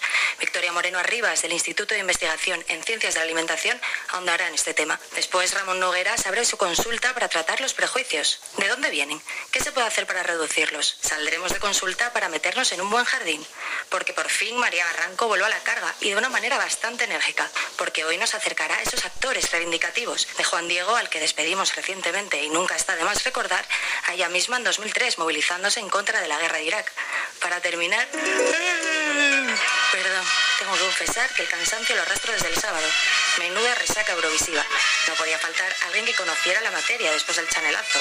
Así que charlaremos con la Macaria, la persona que más veces ha representado a España en el certamen. Así de Eurovisiva me despido. A ver si levanto cabeza.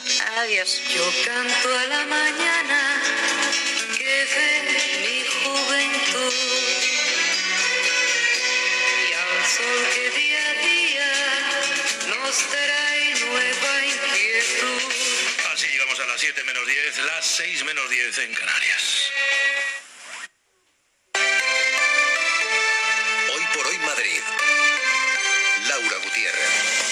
Buenos días. Siguen subiendo las temperaturas en la Comunidad de Madrid, calor moderado con máximas que pasarán de los 30 grados, aunque será a finales de esta semana cuando los termómetros se disparen con temperaturas que rozarán los 40.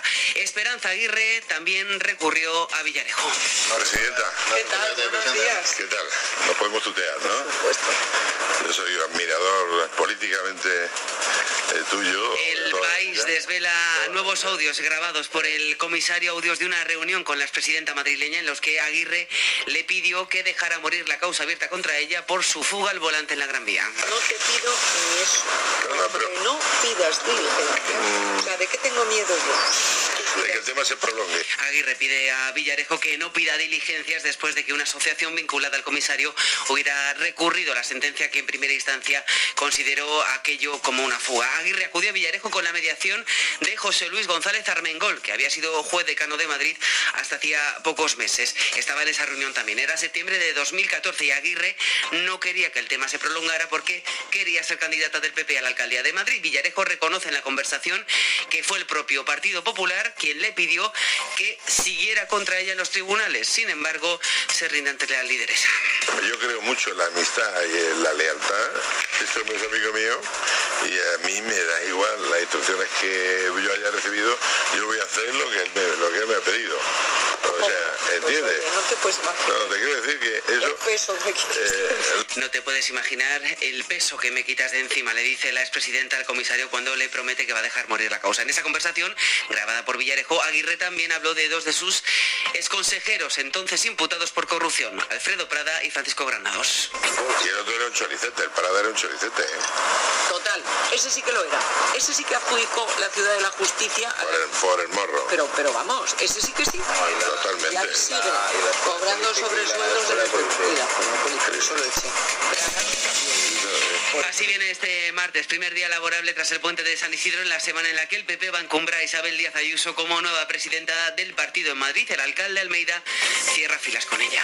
Vamos a celebrar el Congreso el fin de semana que viene. Va a ser el Congreso de la unidad, de la ilusión y de las ganas de seguir trabajando muy duro por Madrid. Somos el partido de referencia para una amplísima mayoría de madrileños. Estamos apenas a un año de las elecciones. La persona idónea para empezar este, encabezar este proyecto es Isabel Díaz Ayuso, que va a tener todo nuestro apoyo. Y se cumple una semana ya de la huelga de médicos especialistas que piden unas oposiciones donde se tengan en cuenta los méritos. El comité de huelga ha organizado un fondo común de médicos y pacientes para ayudar a los facultativos que no pueden seguir de huelga porque no pueden perder más dinero.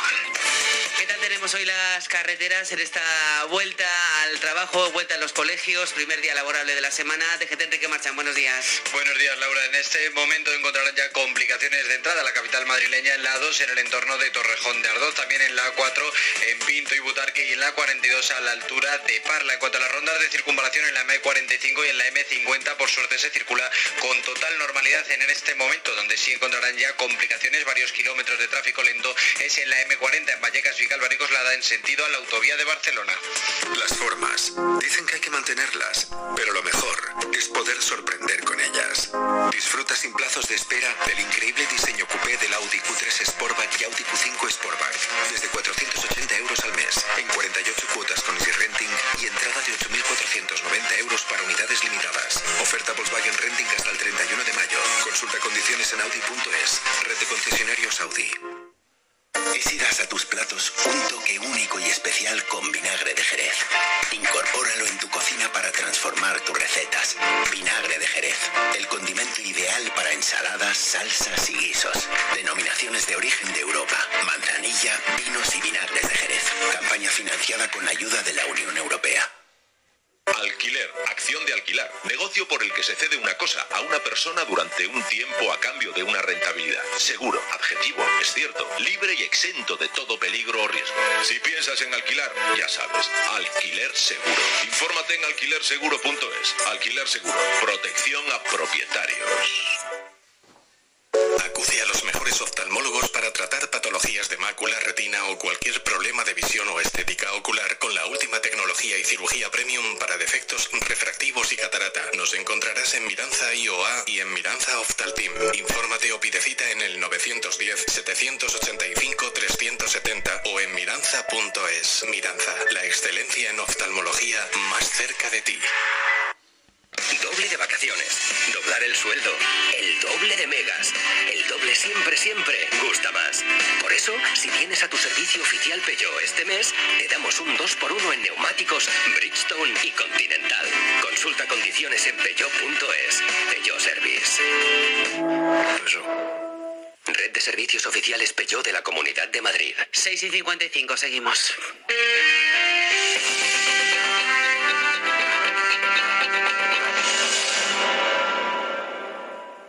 Cari, lo de buscar casa nueva me trae de cabeza. No te preocupes, conozco un lugar donde encontrarla de forma rapidísima y comodísima. Vuelve Sima, el salón inmobiliario con la mayor oferta de vivienda nueva, segunda mano, alquiler o compra de España. Del 26 al 29 de mayo en IFEMA Madrid. Entrada gratuita en simaexpo.com. La búsqueda de tu casa ahora es sencillísima. Ahora que llega el buen tiempo, es hora de retomar tu rutina de entrenamiento con Basic Fit. Entrena seis semanas gratis y te regalamos una mochila. Quedan tres días. Basic Fit. Go for it. Sostenible, check. Diseño, check. Tecnología, check. Hyundai, check. La gama subhíbrida y eléctrica de Hyundai cumple con todo lo que quiero, porque es la más completa del mercado. Ahora descúbrela tú en Hyundai.es. Orden del día de la reunión de vecinos. Punto 1. Cambiar la sala de calderas por una de gas natural para reducir gastos y emisiones. Punto 2. Vitorear al vecino que propuso el punto 1. Pásate a una energía más limpia y económica. Hoy es posible con gas. Infórmate de las ayudas llamando al 900-500-404 o en nezquia.es. Este verano te mereces un crucero MSC por el Mediterráneo Oriental o norte de Europa con vuelos desde Madrid y Barcelona.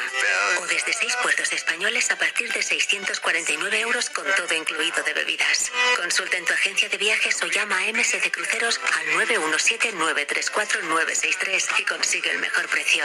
Solo el mar, solo MSC Cruceros. Quiero cambiar las cosas, el mundo, mis metas, mi futuro, mis sueños. Madrid tenemos los MBAs, másters y grados que necesitas para empezar a cambiar tu vida. Infórmate en eae.es. EAE Business School Madrid. Aquí empieza el cambio. Donde pongo el ojo, pongo la oferta. Dos gafas de marca con antirreflejantes por solo 89 euros. Infórmate en soloptical.com. Si das un mal paso, Ibuprofeno, enrolón, enrolón. si haces un mal gesto, Ibuprofeno, enrolón, enrolón. Ibustic alivia el dolor muscular y la inflamación leve de forma sencilla y fácil de aplicar. Tortícolis, lumbalgias, contracturas. Con Ibustic, el ibuprofeno. Enrolón, enrolón. de Farmasierra Laboratorios y para mayores de 12 años. Lea las instrucciones de este medicamento y consulte al farmacéutico. Federación de Mujeres Progresistas pide al Gobierno Central y también a la Comunidad de Madrid que no dejen sin ayudas al Centro de Acogida a Mujeres Maltratadas que lleva en marcha tres décadas aquí en la región y que está viendo cómo se están reduciendo los fondos para su mantenimiento. La parte que aporta el Estado ha bajado más de un 70%. Elena Jiménez. Fue un centro pionero en Madrid hace casi tres décadas, cuya ubicación por motivos de seguridad no se puede revelar. Ha pasado por muchas dificultades económicas en los últimos años y ahora vuelve a estar en una situación crítica. La Comunidad de Madrid ha venido reduciendo lo que aporta a este centro y ahora también lo ha hecho el gobierno estatal. Ha reducido un 71% la ayuda. Por eso Yolanda Besteiro, presidenta de la Federación de Mujeres Progresistas, pide a ambas administraciones que al de la Comunidad de Madrid es importantísimo que en las cantidades destinadas que gestiona eh, procedente del IRPF que asigne una cantidad para el sostenimiento del centro y al Gobierno de la Nación exactamente lo mismo, igual que se ha hecho otros años que la cantidad que se ha dotado a través de esta asignación tributaria ha sido suficiente para el mantenimiento del centro, pues que se siga manteniendo la misma cuantía para la supervivencia. Ana María Pérez del Campo, de 86 años, fue su fundadora y cuenta en lo que se traduce esa falta de dinero. No podemos seguir admitiendo más gente porque sería una locura estando al borde de la quiebra. Por eso reclaman al gobierno estatal que asuma la financiación del centro como situación de emergencia social. Tenemos ahora mismo 16 grados en el centro de Madrid. Sigue hoy por hoy en la SER.